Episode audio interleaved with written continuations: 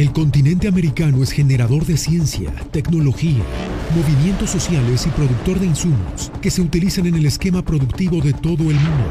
Con todo esto, América es generadora de importantes noticias. Magnética FM y Voz de América presentan Buenos días América.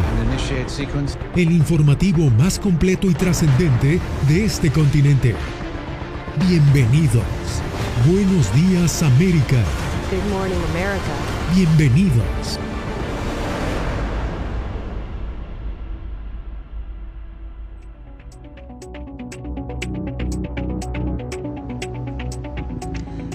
Bienvenidos a esta nueva jornada informativa en el Mundo al Día. Comenzamos. La Casa Blanca solicitó formalmente al Congreso una partida de 33 mil millones de dólares en asistencia para Ucrania. El anuncio fue hecho este jueves por el presidente Joe Biden, quien envió un mensaje de urgencia al legislativo.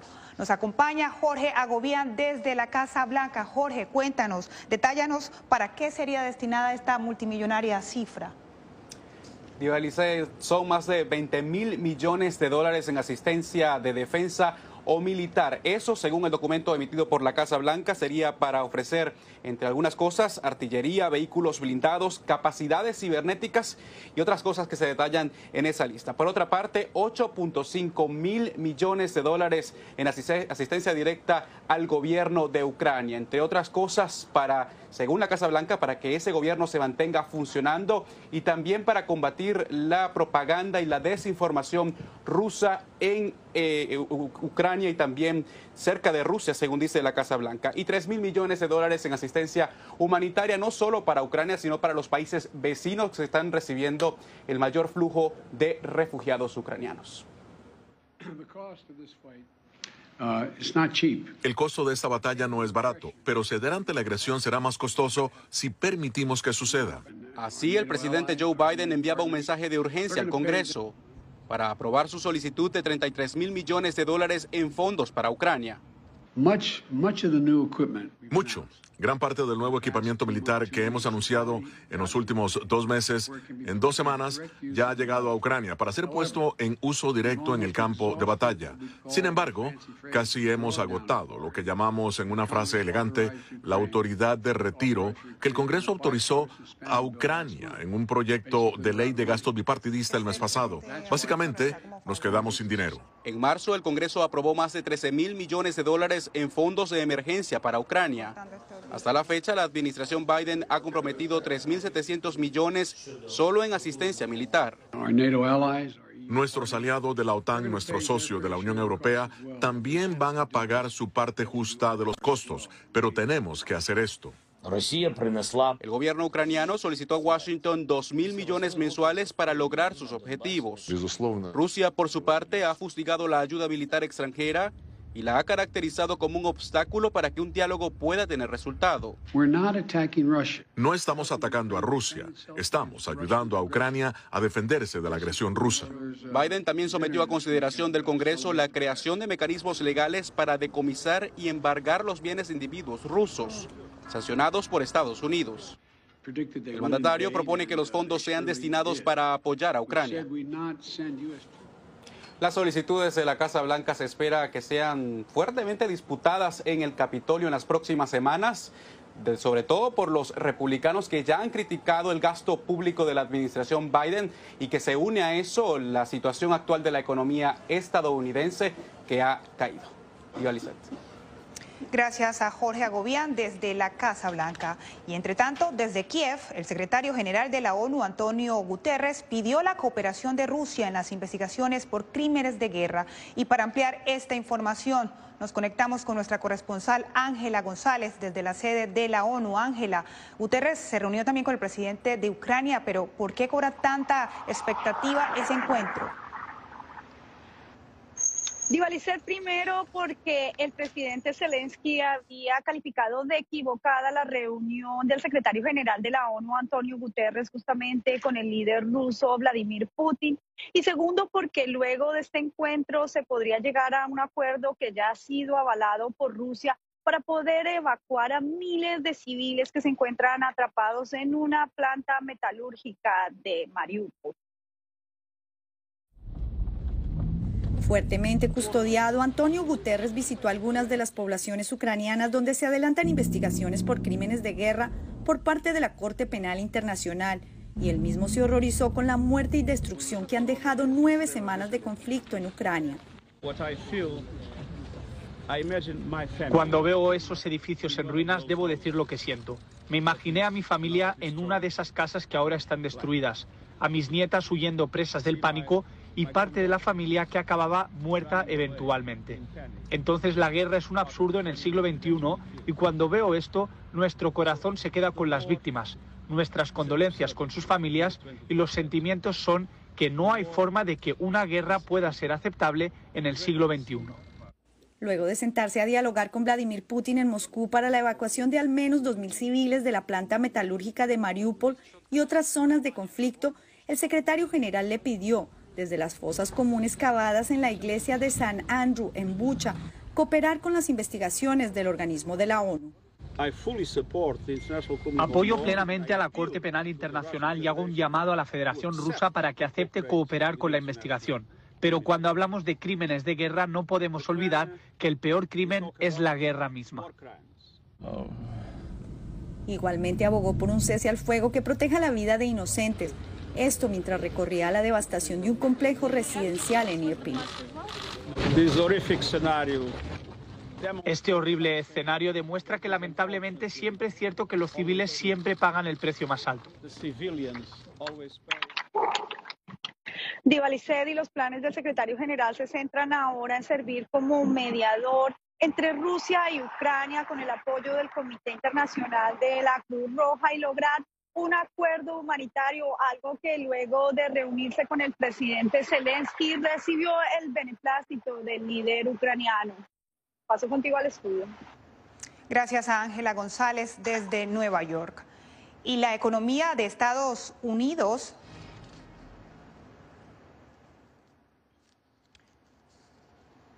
y la economía de Estados Unidos se contrajo un 1.4% durante el primer trimestre del año 2022, según lo informó la Oficina de Análisis Económico. Una contracción inesperada tras más de un año de crecimiento después de la pandemia. Los nuevos datos podrían alimentar los temores sobre una posible recesión en medio de la constante presión inflacionista y la incertidumbre por la guerra en Ucrania. El año pasado, por ejemplo, la economía estadounidense creció un 5.7%, el ritmo anual más rápido desde 1984. Y en América Latina la economía retomará la senda de crecimiento pese al impacto de la inflación en los sectores más vulnerables. Laura Sepúlveda nos explica el más reciente pronóstico del Fondo Monetario Internacional. El Fondo Monetario Internacional coincide con el Banco Mundial en que la inflación es un riesgo latente para los más pobres y vulnerables en América Latina y el Caribe. La inflación mayor está afectando los ingresos reales en América Latina, especialmente entre los más vulnerables. Las autoridades responden a este desafío endureciendo la política monetaria e implementando medidas para mitigar el impacto sobre los más vulnerables y contener el riesgo de descontento social. Fenómeno común en la región ante la carencia de recursos para cubrir gastos esenciales por lo que el FMI recomienda apoyo enfocado y temporal. Esto ayudará a los grupos vulnerables y contendrá el costo fiscal mientras incentiva la producción y restringe el consumo. Si bien la crisis en Ucrania ha sido causa del aumento inflacionario, el Banco Mundial destaca que la región la veía venir desde antes. Para finales de 2021, la inflación promedio de precios al consumidor en la región se había prácticamente duplicado, saltando al 7% desde un promedio del 4% entre 2015 y 2019. Claro está que la inflación afecta de forma diferente a cada país, pero todos están experimentando un aumento y las tasas más altas se observan en Argentina, Brasil, Chile, Uruguay y Venezuela.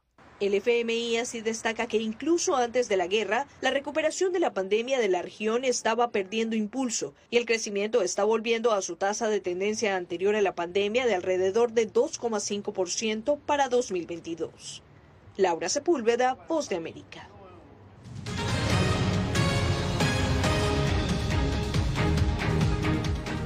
En otras noticias, el secretario de Seguridad Nacional, Alejandro Mayorkas, enfrentó por segundo día consecutivo los reclamos de congresistas republicanos por el extraordinario aumento en el cruce irregular de migrantes en la frontera sur de Estados Unidos. Jaime Moreno nos tiene los pormenores.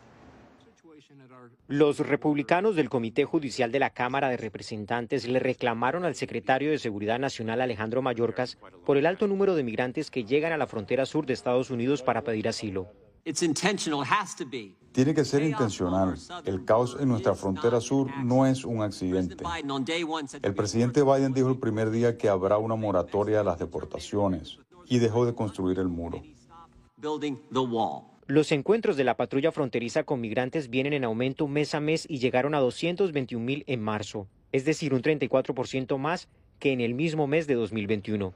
Aunque la mitad de los migrantes fueron expulsados de manera inmediata debido a la política conocida como Título 42, el gobierno Biden se alista a suspender este mecanismo desde el 23 de mayo, para lo cual se está reforzando la capacidad de las agencias, según lo dijo el secretario Mayorkas. Incluyendo personal adicional, transporte, apoyo médico e instalaciones para aumentar la eficiencia sin comprometer la integridad de nuestros procesos de inspección.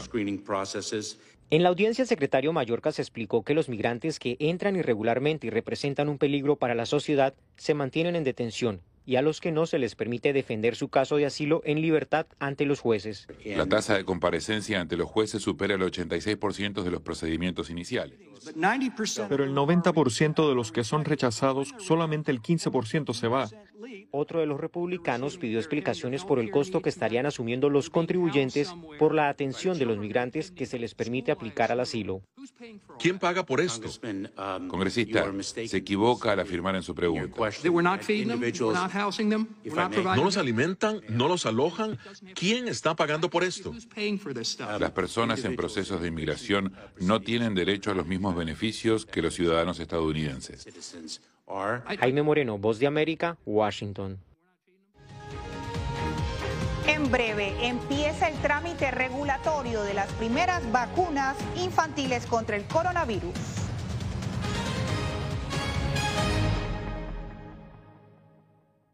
Mm-hmm.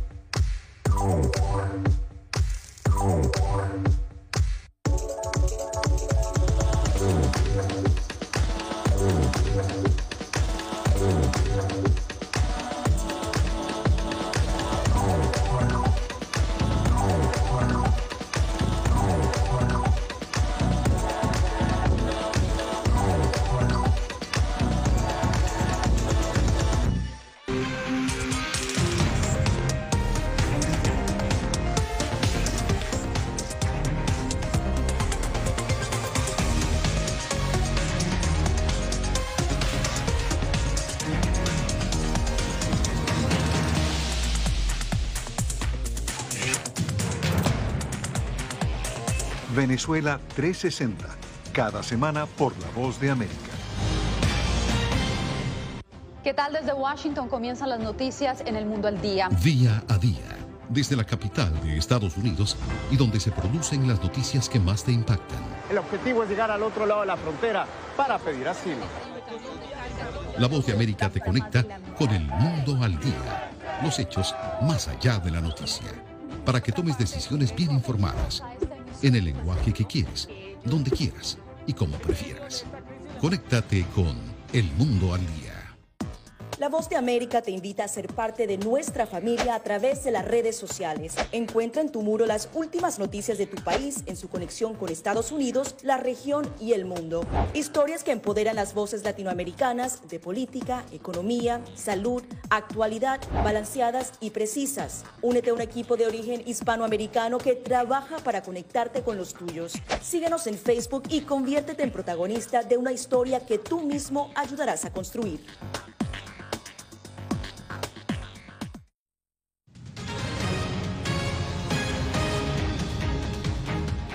La empresa farmacéutica Moderna solicitó este jueves a la Administración de Alimentos y Medicamentos la autorización del uso de la vacuna contra el COVID-19 en niños menores de 6 años de edad. José Pernalete nos cuenta por qué las vacunas infantiles son tan importantes. La protección contra el coronavirus en niños menores de 6 años de edad es una prioridad en la comunidad científica, dado que es el rango que no puede acceder a la inmunización. Este jueves, el fabricante de la vacuna Moderna ha solicitado la autorización de emergencia a la FDA de usar su fármaco en dos dosis reguladas para estos infantes, tras los resultados de un ensayo clínico en 2.500 pequeños.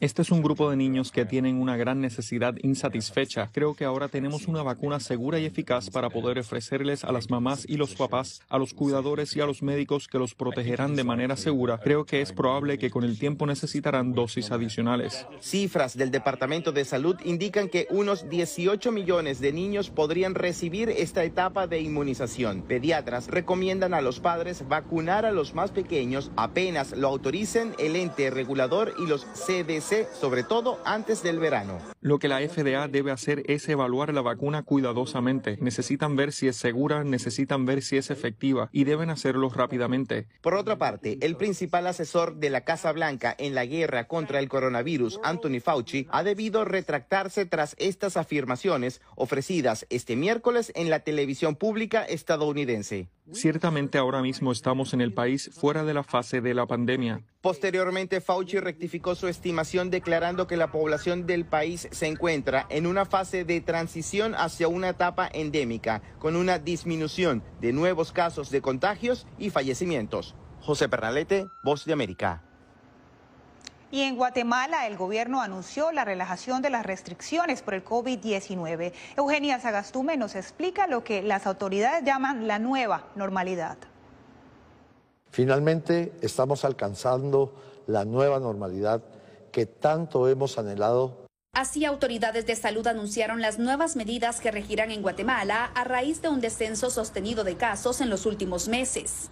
La primera medida que debo anunciar es la eliminación de los límites establecidos en cuanto a los aforos en diferentes espacios y actividades.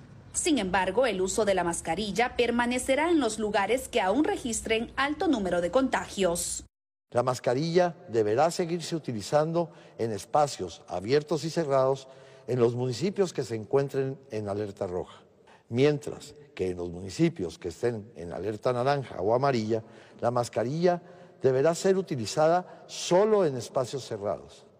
Algo que la infectóloga Iris Casali asegura que es una medida de protección que debe persistir. Me parece que lo más importante sería aumentar el índice de vacunación y mantenernos aún con la mascarilla.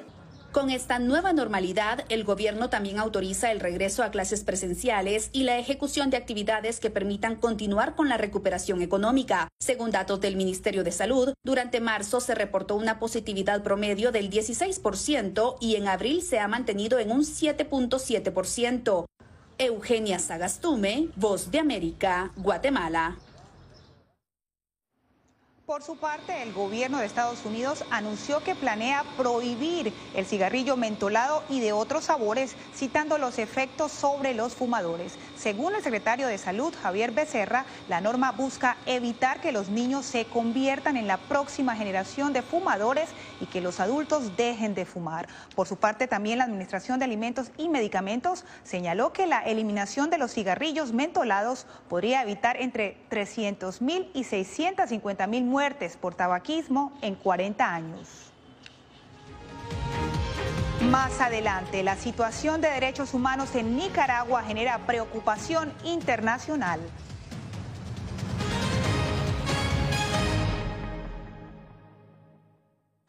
El 24 de febrero cambió la vida de millones de ucranianos.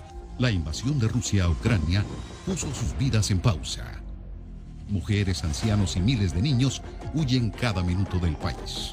Con Celia Mendoza y Julia Riera, La Voz de América documenta desde Polonia esta crisis humanitaria sin precedentes en Europa desde la Segunda Guerra Mundial.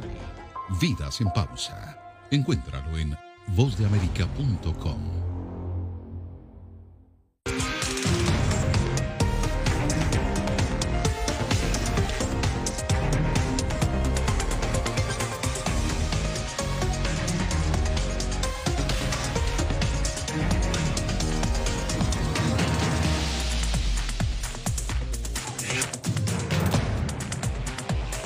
Venezuela 360, cada semana por La Voz de América.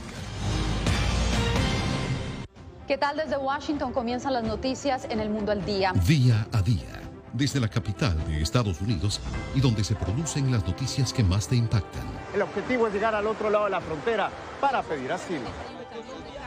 La voz de América te conecta con el mundo al día, los hechos más allá de la noticia, para que tomes decisiones bien informadas, en el lenguaje que quieres, donde quieras y como prefieras.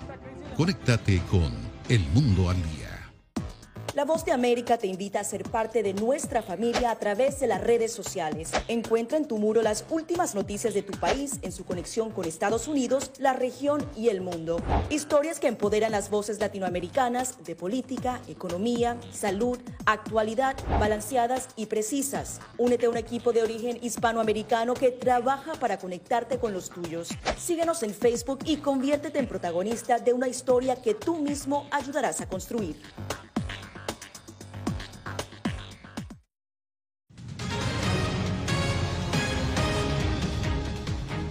La ONU considera que la crisis sociopolítica en Nicaragua se agrava después de que el gobierno de Daniel Ortega expulsó a la OEA, a la Cruz Roja y al Vaticano. Donaldo Hernández con el reporte. A la oficina de la alta comisionada de las Naciones Unidas para los Derechos Humanos le preocupa el futuro de las libertades civiles en Nicaragua tras la expulsión de la Organización de Estados Americanos. Evidentemente son escenarios eh, de preocupación. Alberto Brunori, representante regional para Centroamérica de esta oficina, explicó a La Voz de América que desde que fueron expulsados en el año 2018 no les han permitido el ingreso a Nicaragua, razón por la que monitorean la situación desde Panamá. Una crisis grave donde seguimos viendo este, organizaciones cerradas, eh, eh, personas detenidas arbitrariamente. Además de la OEA, este año también han sido retirados del país los representantes del Vaticano y del Comité Internacional de la Cruz Roja, así como la Comisión Interamericana de Derechos Humanos en 2018. Ricardo Lizano, ex embajador de Costa Rica en la OEA, explica que la situación en Nicaragua se agrava. Porque no se puede actuar en un país donde no se permite la acción de esos organismos y que respeta flagrantemente los derechos eh, de los ciudadanos. Sin embargo, el oficialismo insiste en que las expulsiones representan actos de patriotismo. Es una decisión evidentemente soberana y libre que ratifica nuestra independencia y autodeterminación como Estado. Mientras, la Oficina de Derechos Humanos de la ONU insiste en que seguirá enfocada en Nicaragua. Donaldo Hernández, Voz de América. Y en Colombia, el primero de mayo llegará a su fin la medida de pico y cédula, una política sanitaria adoptada en la frontera con Venezuela. Jair Díaz nos cuenta que la noticia ha sido bien recibida en ambos países. Ese pico y placa está incentivando a que se siguieran utilizando las trochas. Entonces me parecía incoherente cuando ya tenemos que llegar a una normalidad. De una manera positiva reciben los venezolanos la noticia de que Migración Colombia pone fin a la medida de pico y cédula para entrar desde Venezuela hacia Colombia.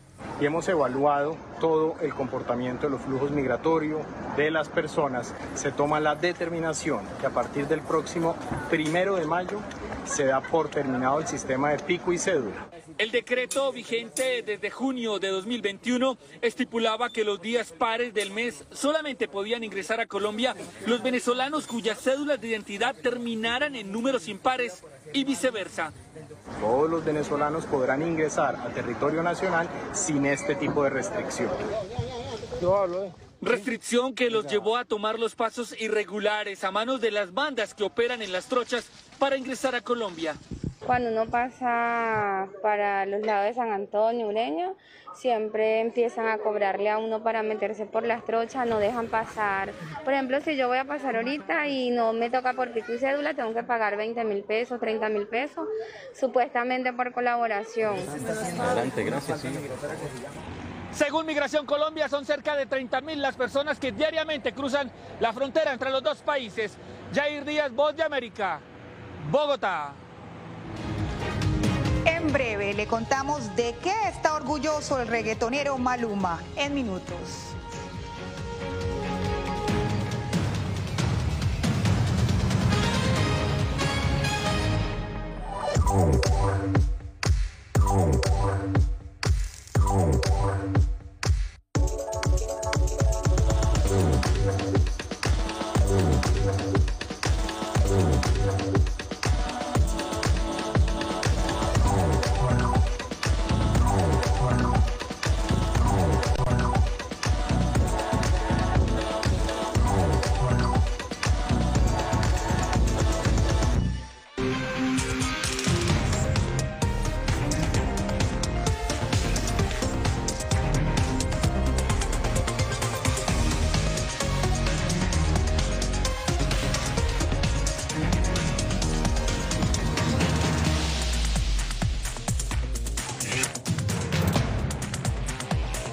Venezuela 360, cada semana por La Voz de América. ¿Qué tal desde Washington comienzan las noticias en el mundo al día? Día a día, desde la capital de Estados Unidos y donde se producen las noticias que más te impactan. El objetivo es llegar al otro lado de la frontera para pedir asilo. La voz de América te conecta con el mundo al día, los hechos más allá de la noticia, para que tomes decisiones bien informadas, en el lenguaje que quieres, donde quieras y como prefieras. Conéctate con El Mundo al Día. La Voz de América te invita a ser parte de nuestra familia a través de las redes sociales. Encuentra en tu muro las últimas noticias de tu país en su conexión con Estados Unidos, la región y el mundo. Historias que empoderan las voces latinoamericanas de política, economía, salud, actualidad, balanceadas y precisas. Únete a un equipo de origen hispanoamericano que trabaja para conectarte con los tuyos. Síguenos en Facebook y conviértete en protagonista de una historia que tú mismo ayudarás a construir.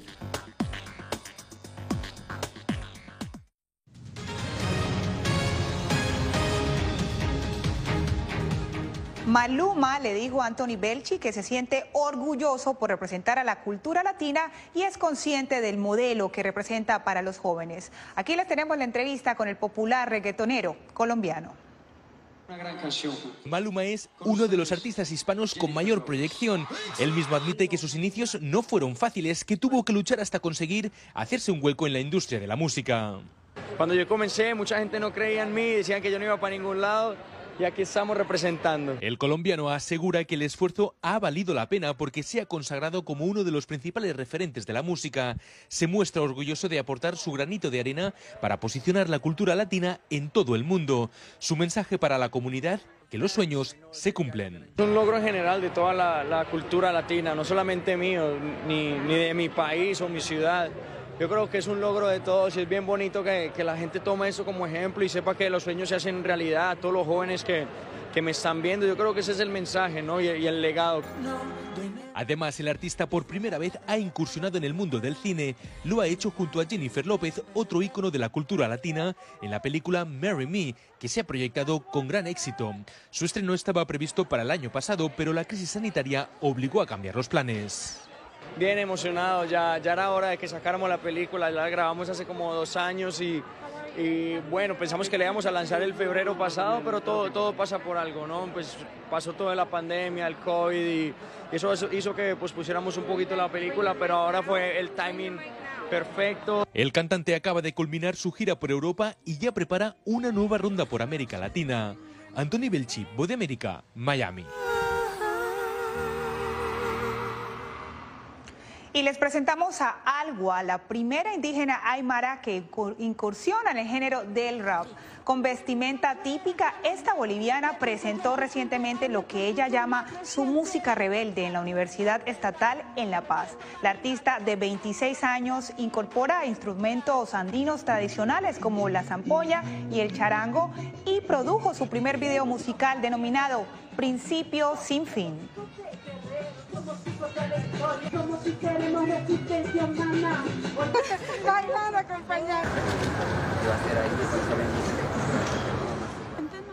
Y por supuesto, para disfrutar historias como esta y toda la información de Estados Unidos y el mundo, búsquenos en vozdeamerica.com y las redes sociales como arroba vozdeamerica. Y de esta manera llegamos al final de nuestra emisión por el día de hoy. Les acompañó Diva Cash. Gracias por acompañarnos.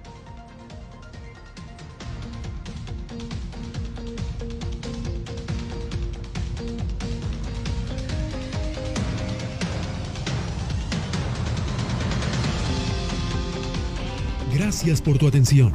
Al momento estás enterado de lo más relevante en materia informativa en el continente americano y su relación con el resto del mundo.